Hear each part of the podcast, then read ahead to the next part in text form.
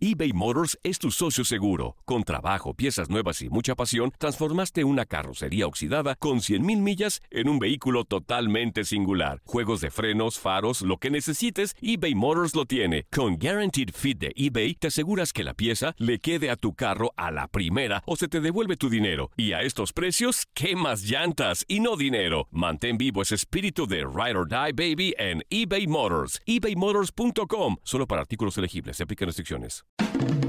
El rey de los deportes tiene su propio espacio. El pitcher subió a la lomita y el umpire canta Play Ball.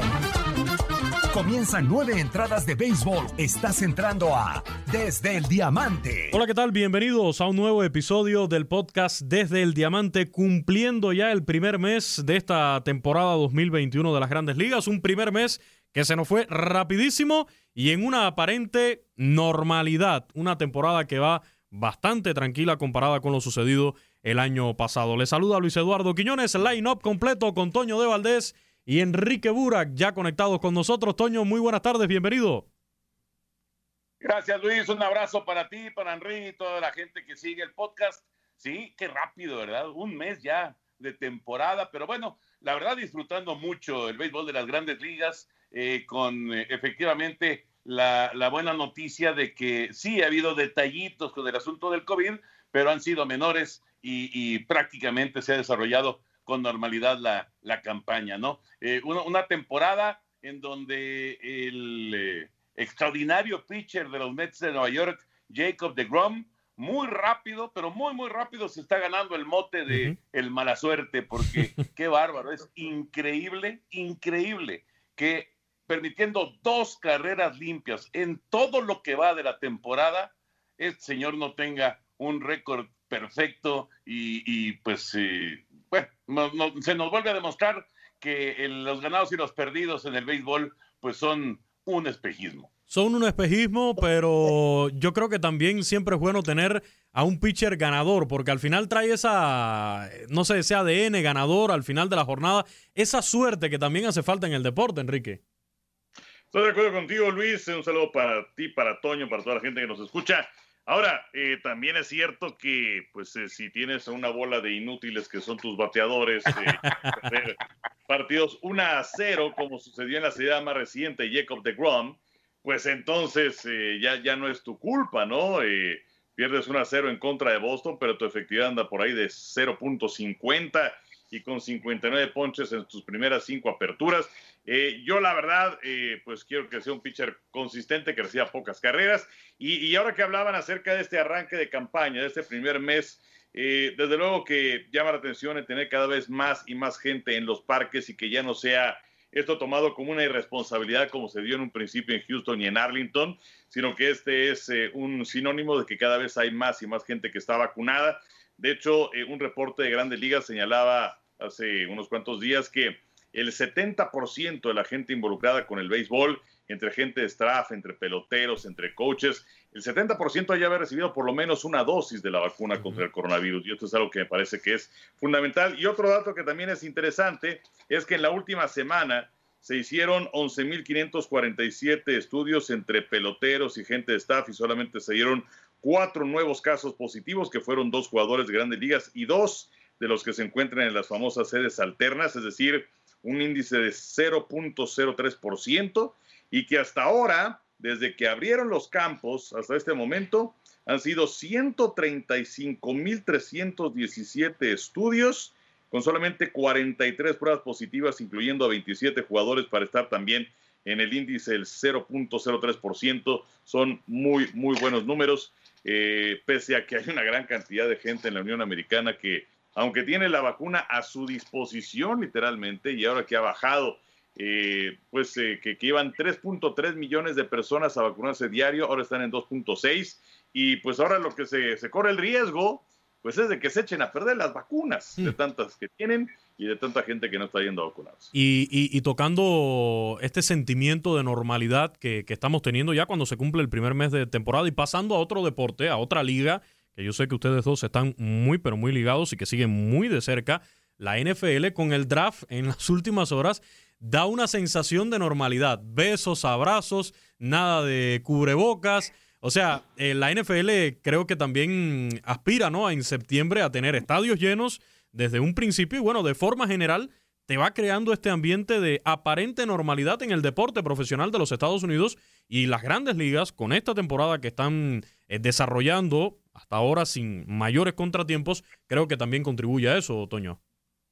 Sí, eh, de hecho, aparte del discurso ayer de Roger Goodell, el, eh, alto comisionado de la NFL, fue pues refiriéndose a los aficionados y bueno, muy contento de que había mucha gente en Cleveland de que ya todos estaban vacunados ahí en ese, en ese evento del draft y que pues eh, seguramente van a tener estadios llenos a partir del mes de septiembre. Entonces, eh, sí, me parece que eh, va caminando muy bien en ese sentido para el deporte en general en la Unión Americana y, si lo del día de ayer, vamos, no, no, ni siquiera aparente normalidad, Luis. Yo vi el, el evento del día de ayer como si no hubiera existido la pandemia. Esa es la, esa es la verdad, ¿no? Se veían este, reuniones eh, en, casas, eh, reuniones también en, en, el lounge que les pusieron a los jugadores que asistieron a Cleveland, el público, inclusive eh, los grupos de, de, los diferentes equipos que pues estaban ahí muy cercanos. O sea, en realidad, pues se, se, se desarrolló como nos habíamos acostumbrado, ¿no? Antes de la, antes de la pandemia. Yo creo que va muy bien, la verdad creo que va muy bien y creo que en ese sentido, que desgraciadamente eh, pues no, no tiene nada que ver con la cuestión económica de la gente, de, de, de, de las personas, de, todos los establecimientos que cerraron, etcétera, etcétera. Pero bueno, eh, lo que es el deporte da la impresión de que va en un extraordinario camino para, para regresar muy pronto ya a una cuestión totalmente normal. Ahora sí, entrando a esta temporada ya desde el punto de vista deportivo, ya mencionaban el tema de los Mets con Jacob DeGrom. Por cierto, ya fue abucheado. Francisco Lindor tiene que ponerse las pilas. Francisco Lindor no le queda de otra, ya lo reconoció además y dijo que sí que se va a poner las pilas. Pero yéndonos a la Liga Americana, yo creo que los tres líderes de división son sorpresa en este arranque de temporada. Boston por el este en la central, los Reales de Kansas City y en el oeste, bueno, unos Atléticos de Oakland que sí tenían en planes darle batalla a estos Astros de Houston, pero eh, llama la atención que los Astros estén eh, sí con balance positivo hasta el momento, pero hasta el cuarto lugar de esa división oeste de la Liga Americana, Enrique. Y como mencionabas, es una campaña muy larga, son muchos eh, los partidos que se tienen que jugar, los 162, y pues cuántos equipos hemos visto que tienen un sprint verdaderamente espectacular pero que pues eh, no cierran como pura sangre. Eh, entonces, bueno, pues eh, al principio de la temporada sí podíamos hablar acerca de Yankees para que ganara el este de la Liga Americana o de los Medias Blancas para que ganaran la división central o de los Astros para ganar la división del oeste, pero mira, llama mucho la atención lo que están haciendo los Atléticos de Oakland, que tuvieron esa racha de 13 victorias de manera consecutiva, aunque terminó el pasado 25 de abril, que fueron los ganadores del oeste de la Liga Americana el año pasado. Y también, eh, pues lo que están haciendo los Reales de Kansas City en la división central, eh, equipo al que si ves el roster, pues reconoces a Salvador Pérez, ¿no? Y mm. ya de los que llegaron a las series mundiales, y bueno, Andrew Benintendi, que por cierto ha sido una contratación enorme, procedente de los Miarojos de Boston, y Boston en el este, eh, que también lo ha estado haciendo bastante bien en el arranque de la campaña, pero pues yo espero a que sean finalmente superados por Boston, inclusive por los Yankees y a lo mejor hasta por Toronto, ¿no? Pero eh, sí es, eh, es un arranque de temporada eh, muy, muy extraño el que tenemos hasta este momento, o, quizás no debería ser extraño, porque ¿cuántos equipos hemos visto así, que empiezan muy bien y que luego se caen? Más bien es esa normalidad atípica que se da en el arranque de las temporadas. Ahora, lo que sí creo que lo comentamos acá en, episodios anteriores y se mantiene como una constante, la preocupación sobre los Yankees de Nueva York. Ya vemos a un Aaron Boone ahí un poco irritado, terminó expulsado durante esta semana en uno de los encuentros, 11 victorias, 14 derrotas para estos Yankees de, Nueva York. Y bueno, yo mencionaba ya a los Astros de Houston por la división oeste que eh, traen ahora eh, una semana en la que al menos en los últimos 10 encuentros han ganado 6 de ellos. ya tienen 13 victorias, 12 derrotas, aunque los Astros creo, en eh, Toño, que no deben eh, tener mayores contratiempos para meterse en postemporada, aunque sí encontrarían por ahí la, resistencia de estos atléticos y también de los angelinos, aunque yo creo que, como dice Enrique, este arranque de los marineros de, de Seattle al final va a ser solo eso, el arranque, y no creo que les dé la gasolina para más allá de mitad de temporada. Sí, de acuerdo, de acuerdo. Creo que, digo, hay que ver cómo se va desarrollando, eh, sobre todo el trabajo del picheo abridor de Houston, ¿no? Ahí la, la, la, combinación que tienen de Grenky, para mí, que pues es el, el, caballo de ellos, el que debe de ser, digamos, el número uno, eh, pero Javier está pichando muy bien.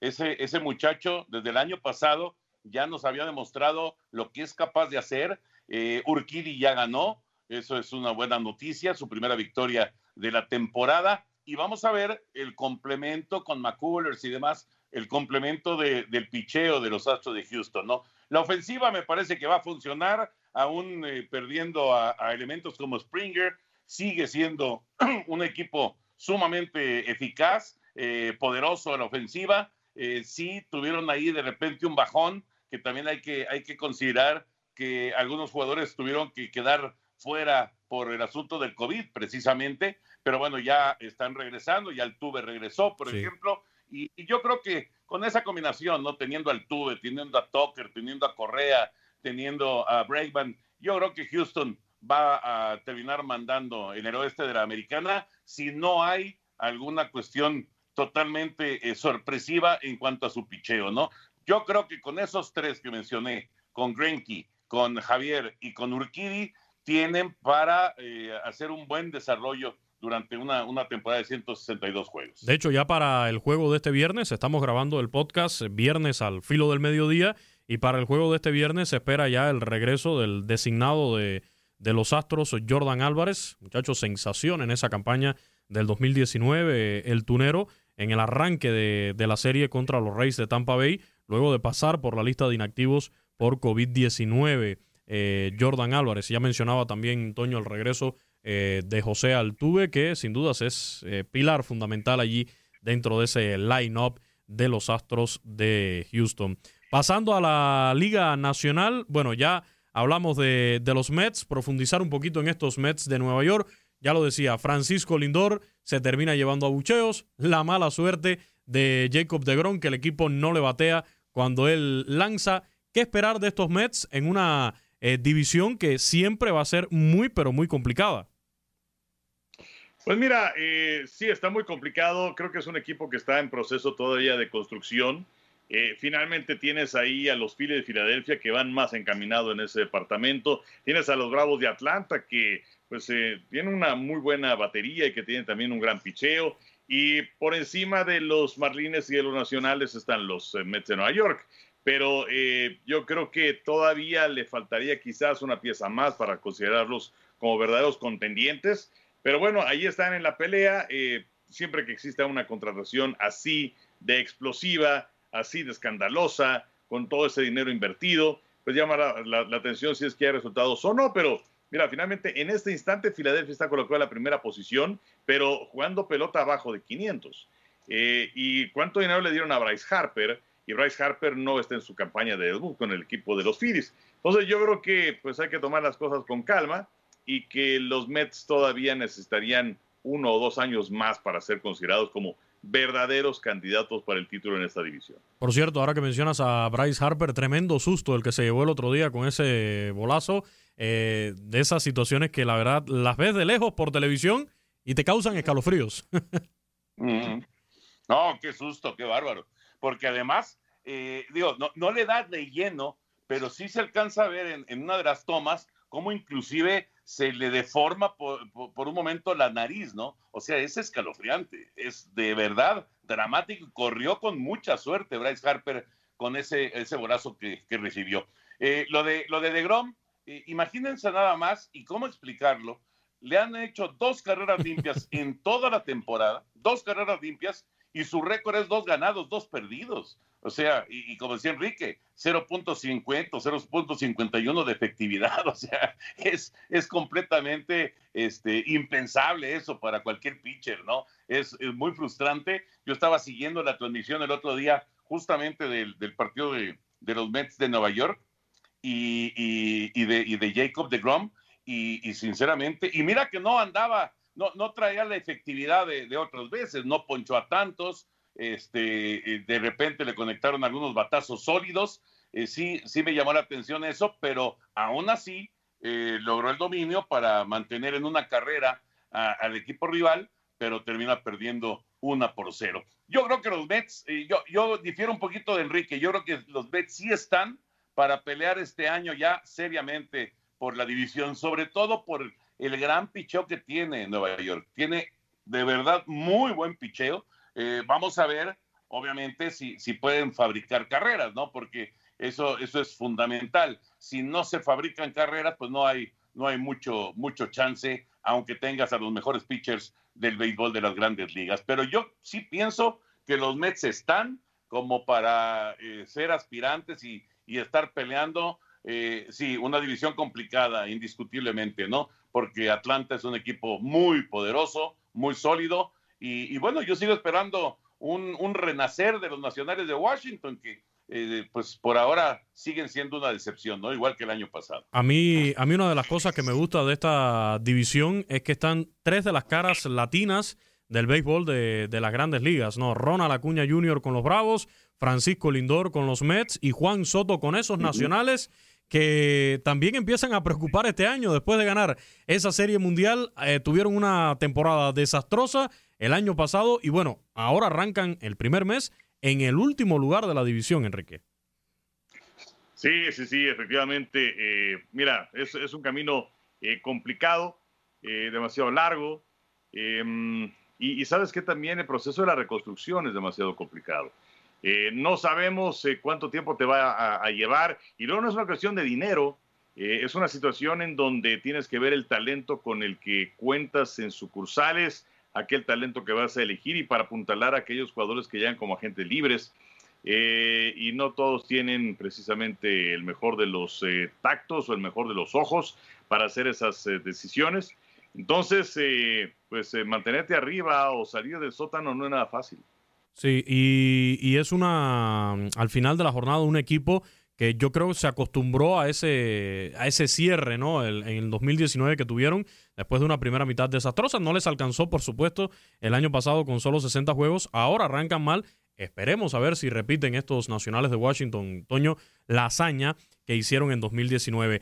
Eh, por cierto, hablando de los Bravos de Atlanta, vienen de una serie muy atractiva durante esta semana contra los Cachorros de Chicago, una serie larga de cuatro encuentros terminan ganando tres de ellos. Los cachorros evitaron la barrida con la victoria en el último desafío. Un enfrentamiento de Liga Nacional bastante, pero bastante atractivo entre estos Bravos de Atlanta y los Cachorros de Chicago, que ya repasando lo que es la división central del viejo circuito, están también en el sótano con 11 victorias y 14 derrotas. Sí, sí, pero bueno, tres, tres juegos abajo de 500 tampoco es como para pensar que, se está derrumbando el equipo, ¿no? Yo creo que sigue teniendo una base muy interesante del título del 2016 y, me parece que eh, si hablamos de cualquiera de las eh, seis divisiones en el béisbol, esta es la que está más abierta, ¿no? Yo sigo pensando en Milwaukee porque eh, con, con, el picheo que tienen los cerveceros, el picheo abridor y sobre todo con el bullpen que tiene Milwaukee, creo que tarde o temprano este equipo va a terminar dominando la, división central de la Liga Nacional. Pero, pero vamos a ver qué dicen los cachorros y, qué dicen el resto de los equipos, ¿no? A mí me gusta mucho lo de Milwaukee, eh, sobre todo, bueno, Burns es punto y aparte, ¿no? Lo que está haciendo este pitcher, este, si nos admiramos de lo que hace Jacob de Grom, lo que hace este Corbin Burns, la verdad es que es una cosa fuera, fuera de serie, no, no dar una sola base por bolas en el arranque de la campaña y a cambio tener 50 ponches, realmente es, es de locos, ¿no? Es auténticamente de locos. Pero esos cerradores que tiene Milwaukee, sobre todo Hayder, que es un espectáculo, Williams, que fue el novato, eh, el, pitcher novato del año con, bueno, el novato del año en general en la Liga Nacional, ese bullpen te ayuda a reducir los partidos, ¿no? A reducir los juegos y que sean para, para ti juegos de siete entradas con la confianza que le tienes a tus, a tus elementos que trabajan la octava y la novena. Cerveceros de Milwaukee que ya arrancaron serie contra los Dodgers de Los Ángeles, tienen bien pegaditos ahí a los Cardenales de San Luis. ¿Y qué le está pasando a estos Dodgers, eh, Enrique? Ya hablamos de la semana pasada, eh, tuvieron el tropezón ¿no? del fin de semana contra los Padres de San Diego. Vamos a tocar ese tema de esa rivalidad que sobre todo están ahí avivando bastante, o que avivaron el pasado fin de semana a Fernando Tatis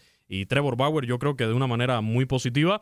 Pero es que el, líder de la división oeste de la Nacional no son ni los Dodgers eh, ni los padres de San Diego.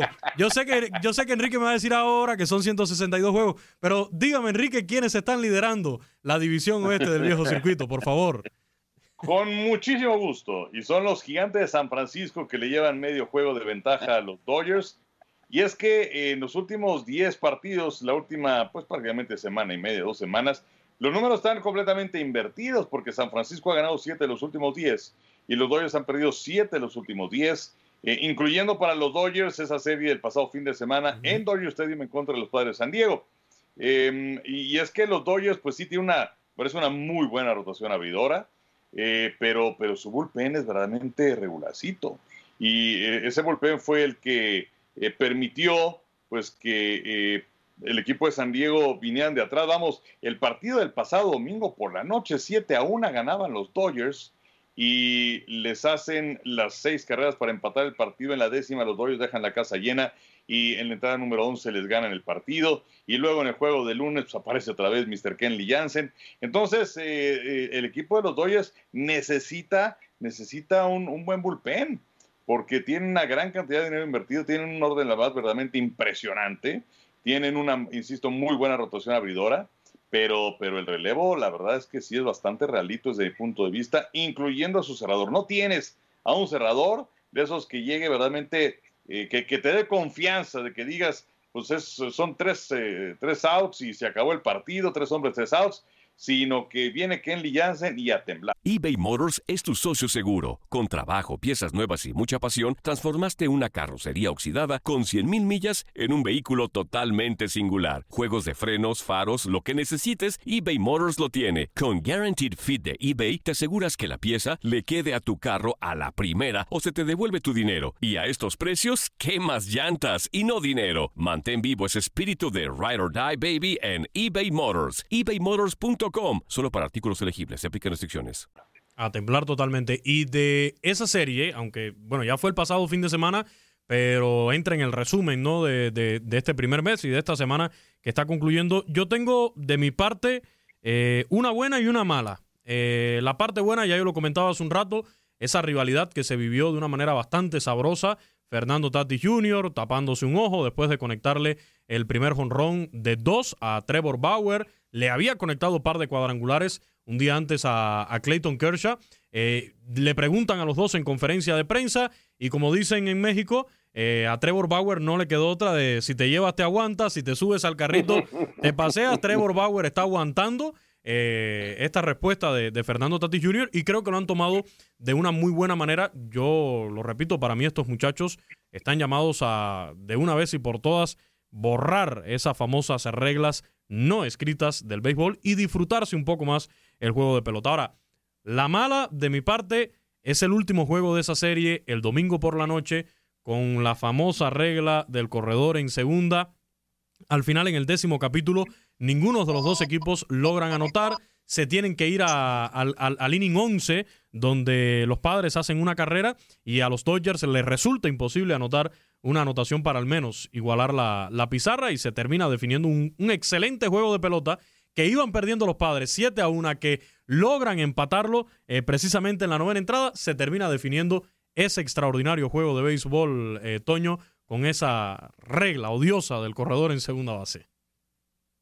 Sí, no, no, vamos, no, no es, no es el béisbol puro, esa es una realidad. Esto simple y sencillamente lo sacaron eh, en el béisbol de grandes ligas, como lo habían sacado ya en eh, diferentes torneos de, béisbol eh, de amateur y demás, simple y sencillamente para que no se alarguen los juegos, punto. Esa es la, esa es la única, Luis. No, no hay más. No, no es que este, nos hayan puesto esta regla para que la aplaudamos o para que este, digamos que es una maravilla. No, es simple y sencillamente para terminar los juegos lo antes posible. Punto, nada más. Entonces, ni modo, hay que acostumbrarnos, porque finalmente, pues creo que llegó para quedarse. Me parece que esto sí llegó para quedarse y no, no, no habrá de otra más que este, aguantar eh, el corredor en la intermedia en eh, los extra innings, que de ninguna manera es el béisbol natural, el béisbol normal,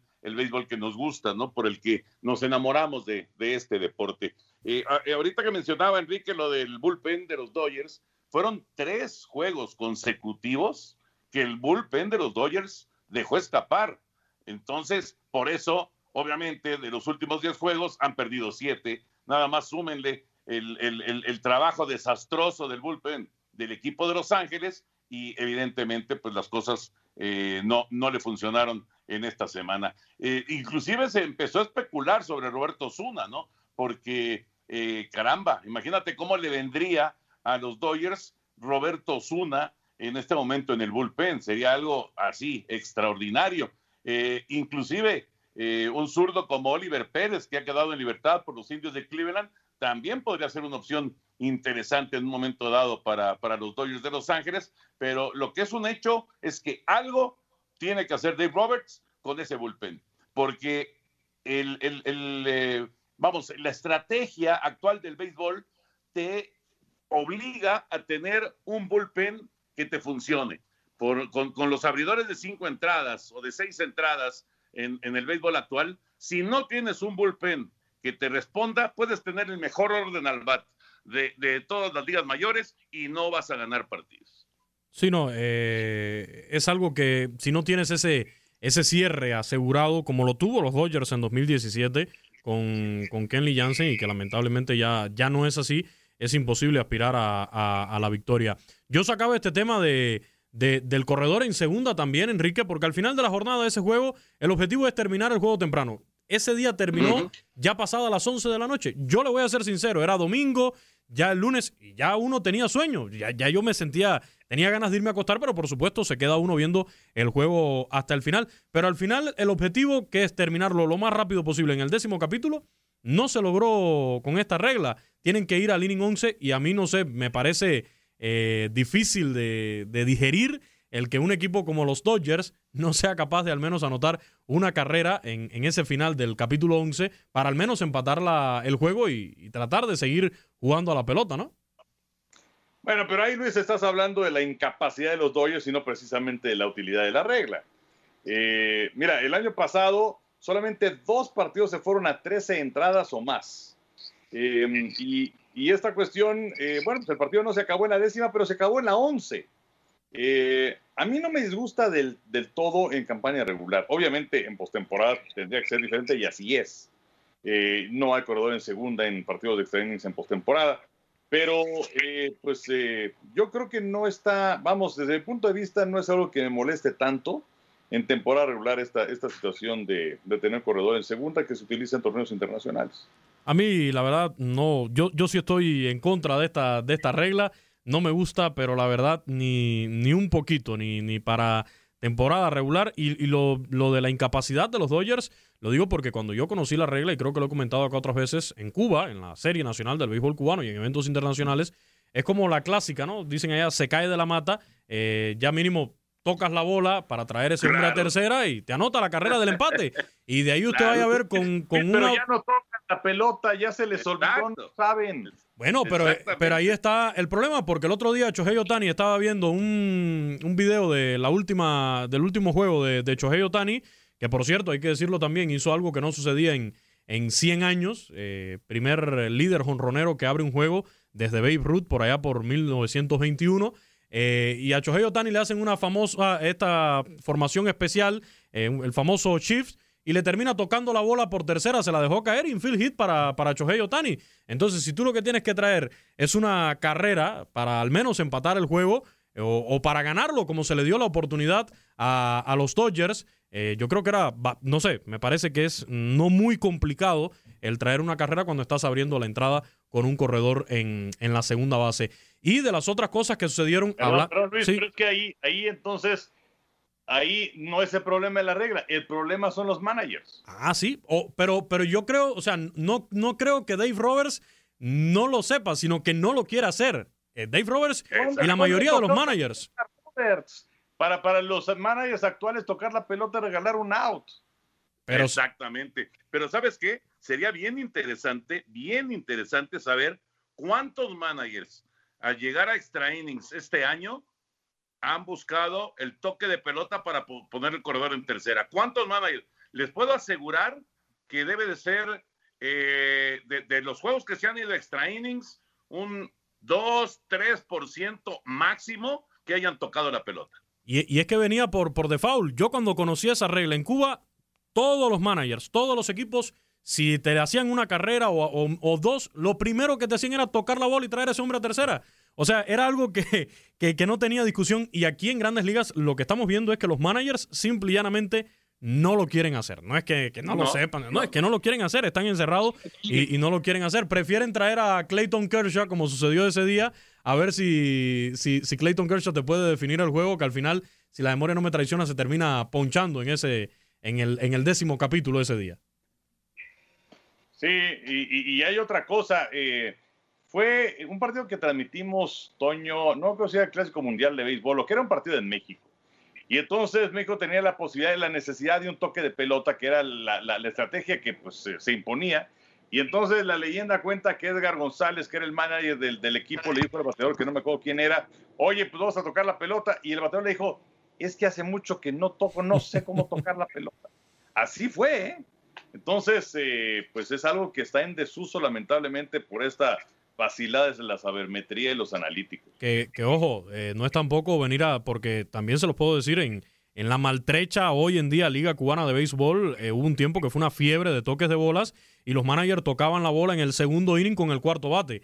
Tampoco es eso. O sea, eh, no, sí pasaba, sí pasaba y lo criticamos mucho en su momento porque con el tercer, cuarto bate abriendo el juego prácticamente y con la pizarra 0 a 0 venían a tocar la bola con, los hombres más poderosos de, tu lineup. Y bueno, hablando de, otra cuestión que se dio también, eh, el juego sin hit en siete entradas que tuvimos durante esta semana. Bueno, esto sí es entendible por las circunstancias actuales, los dobles juegos a, siete innings, pero por ahí había mm, en la polémica, ¿no? Sabemos que por reglamento no se considera un juego sin hit ni carreras, no pasa a los libros, pero también por ahí un poco destacar esto que sucedió durante esta semana también. Fíjate que eh, yo le decía a Enrique el otro día que yo eh, entiendo, ya, ya se sabe, ya, ya se dio a conocer, no es que estén sorprendiendo a Baumgartner ni absolutamente a nadie eh, al no ponerlo en el registro, ¿no? En el libro de récords de, de los sin hit ni carrera, pero caramba, o sea, eh, es un sin hit, como quiera que sea, ¿no? En Liga Mexicana ahí aparecen los sin hit de siete entradas, aclarado que es de siete entradas, ¿no? Ponle un asterisco, ponle lo que quieras, pero no le quites el mérito a Von Garner de tirar un doble cero y además casi fue perfecto, solamente por, por un error eh, eh, del infielder, no, no se concretó el doble cero. Ponle un asterisco, Luis Henry, pero no le quites el mérito de tirar un doble cero a Madison Baumgartner. Pero bueno, entiendo que esto ya lo habían avisado del béisbol de grandes ligas, etcétera, etcétera, pero caramba, yo creo que sí tiene mucho mérito hacer un trabajo como el que hizo Baumgartner, que por cierto eh, había arrancado muy mala temporada como arrancó y, terminó pésimo en su presentación con los Diamondbacks de Arizona y, bueno, pues ahora me parece que esto puede ser eh, un, empujón muy interesante para la carrera de Baumgartner, ¿no? Para recuperar la carrera de Baumgartner. Sí, un pitcher ya experimentado, lo recordamos, con mis gigantes de San Francisco. Se le extraña, se extraña ese colmillo, esa experiencia en la rotación de, abridores. Ahora con, con, una organización rival de división ahí en el oeste, los Diamondbacks de Arizona, que bueno, lamentablemente son un equipo que, no parece vayan a dar mucha lucha este año. Hablando de los D-backs, ahora que sacamos a Ungarner, yo le quería traer otro temita. Eh, mencionábamos lo de Tati Jr. con Bauer, esto de taparse el ojo, etcétera. Se lo están disfrutando. Y otros que se están disfrutando también son los Diamondbacks de Arizona. Yo creo que trayendo un poco ese sabor que nos dejó la pasada Lidom en República Dominicana, donde hicieron por ahí concursos entre los equipos de bailes en los dogouts después de, de ganar los juegos. Y entrevistaban a David Peralta durante estos días y él decía, cuando se pierde hay que pasar la página, hay que pensar en el siguiente juego y cuando se gana hay que festejarlo. Nosotros lo estamos haciendo de esta forma, lo estamos disfrutando y lo vamos a seguir haciendo. Lo cierto es, Enrique, que se lo están gozando de lo lindo ahí en el dogout de los D-backs cada vez que ganan. Y yo repito, para mí son de las cosas que les hace falta a las grandes ligas. Pues sí, necesitas gente con colorido, no payasos, pero sí gente con colorido, gente que conecte con el público. Eh, lo platicábamos, eh, no creo si, no en este programa, no fue, fue en el podcast de, Amigos con Toño y con Pepe, pero eh, necesita el béisbol de grandes ligas esta clase de personajes, esta clase de momentos, porque ¿quiénes son tus mejores peloteros? ¿Es Bryce Harper o es Trout? Pero pues la verdad es que no conectan con la gente. A mí se me hacen jugadores pecho frío. Entonces, el hecho de tener eh, eh, este tipo de demostraciones me parece muy bien, que sí te tomes eh, a pecho y de manera personal cuando pierdes. Pero bueno, ¿por qué no disfrutar una victoria? Y además los diamantes que en el momento de grabar este podcast han ganado 8 de los últimos 10, ya están por encima de 500, jugó por encima de 500, que por cierto el oeste de la Liga Nacional, todos con excepción de Colorado tienen más ganados que perdidos. Entonces, eh, yo, yo festejo lo que hacen los diamantes y lo que hacen aquellos peloteros que se divierten. Y, decimos que lo necesitan para hacerlo precisamente eso, más divertido el béisbol, para ganar en esa gente joven. Y yo, por ejemplo, esto que mencionas sobre quién es la cara, veía un video, si no recuerdo, fue en la cuenta de Instagram eh, de Corte 4, una de estas páginas alternativas que tiene MLB también y que suben muy buen material, eh, videos bastante simpáticos en ocasiones, cuestiones curiosas. Y creo que en esa, en esa, en esa página donde vi un video, le van preguntando a todos los peloteros quién es ahora mismo como el más divertido, el, el, mejor pelotero que tiene grandes ligas. Y la mayoría coincidían que en Fernando Tati Jr. y hablaban de las cualidades que tiene Fernando Tati Jr. Sí, totalmente. Yo, yo creo que sí es de esos peloteros que inmediatamente te, te, jalan, ¿no? Te llaman la atención, pero hay que divertirse, claro que hay que divertirse. O sea, sí son, eh, muchos de ellos son millonarios y, este, y, evidentemente pues están eh, con mucha responsabilidad, con mucha presión, lo que quieras, pero hay que divertirse. Mira, eh, este festejo que hacen los Mediarrojas de Boston, por ejemplo, cada vez que hay, que hay un home run, que el que pega el cuadrangular lo suben en un carrito de esos de supermercado. La verdad, son, cosas divertidas, son cosas que te, provocan que inmediatamente pues voltees a ver la pantalla, porque al final de cuentas de eso se trata, de que la gente se divierta y si ellos se están divirtiendo, la gente entonces también se va a divertir. Si todo es frío, si todo es calculador, este, si, si por eso la, sabermetría y todas estas cosas a mí tampoco me emocionan para nada, porque todos estos detalles, todas estas cosas que salen un poquito del script, siempre le dan un toque especial, ¿no? A mí me encanta que se diviertan los peloteros, la verdad. Y, y, fíjate que uno que se divirtió esta semana también hablando de estas caras latinas, ¿no? Que hay en grandes ligas hoy en día fue Vladimir Guerrero Jr., logrando algo que ni mm. su papá pudo hacer en grandes ligas. Tres honrones en un juego. Le termina pegando también a uno de los mejores pitchers que hay hoy en día en las grandes ligas y el muchacho también eh, destacándose, ¿no? Y dando, digamos que demostrando un poco que todo ese bombo y platillo con el cual fue presentado en grandes ligas, que a mí se me hizo, yo creo que un poquito exagerado, yo creo que era también un poco por, por su apellido, pero que tiene el talento suficiente para demostrar que está al nivel precisamente de, su papá y de cumplir con esas expectativas. Desde luego, Luis, y mira, de que tiene talento es una realidad y que subió rapidísimo al equipo grande también. Eh, estaba un poquito pasado de peso, sí. Eh, pero bueno, para esta campaña bajó bastante, entonces se ve más atlético, se ve eh, más fuerte inclusive, entonces yo creo que esto le ha ayudado notablemente para tener este arranque de campaña y lo que mencionabas, tres hombros en un partido no lo hace cualquiera. Así mismo, eh, un muchacho que creo que vamos a tener que mandarlo con Andy Ruiz, que pelea este, este fin de semana para que se mantenga en forma. Eh, con la gente del Canelo Team, a ver si ahí entra, entra en forma Vladimir Guerrero Jr., pero sí, es otra de estas caras latinas que le está dando mucho, pero mucho sabor al béisbol de las grandes ligas. Así se nos fue el primer mes de grandes ligas, como también se nos fue el tiempo de este podcast. Como siempre, agradecerles a los fieles amigos que nos escriben cada semana, a Martín Blake Sánchez, a Oscar Ponce, a todos aquellos que a través de las redes sociales eh, cada viernes nos envían sus mensajitos para compartirlos acá y, darnos a conocer que siguen este podcast desde el Diamante. Muchísimas gracias, Toño. Recordar rápido qué transmisiones tienen hoy eh, este fin de semana en MLB para, para México, porque también son muchos los seguidores que tenemos en México. Sí. Ah, por cierto, se, me olvidó, les iba yo a comentar, estaba yo viendo eh, un partido en la aplicación de MLB eh, y, estaba yo escuchando la crónica en español y era una transmisión de TUDN, precisamente. Y, se les coló, porque ya ves que quitan los cortes comerciales, ¿no? Sí. Pero se les coló este, el promo de este podcast y me ah, dio mucho gusto escucharlo. sí, frecuentemente salen, eh, como siempre digo, en Guado 1280, los juegos de los Yankees, en Miami en Radio Mambí, eh, también parte de la familia de Univision Radio. En Dallas creo que también tenemos ahí el béisbol. En Phoenix, Arizona, aunque ya no es TUDN, sigue siendo parte de esta gran familia de TUDN Radio. Y en Chicago, los buenos amigos también de, Chicago, que siempre saludamos también. Sí, estaba yo viendo el juego de los cachorros, precisamente, y ahí, ahí se coló. Bueno, vamos a tener la transmisión eh, este, este sábado a las 12 del día. Tenemos béisbol con los Marlines en contra de los Nacionales de Washington. Y el domingo también tenemos béisbol a las 12 del día con los Bravos de Atlanta en contra de los Azulejos de Toronto. Así que en Canal 9, eh, ahí, ahí estaremos saludando a todos nuestros amigos, sábado y domingo con eh, la continuación de la temporada de Grandes Ligas. Excelente. Muchísimas gracias, Toño. Gracias, Enrique. Y la siguiente semana, aquí estaremos ya abriendo el segundo mes de esta temporada de Grandes Ligas.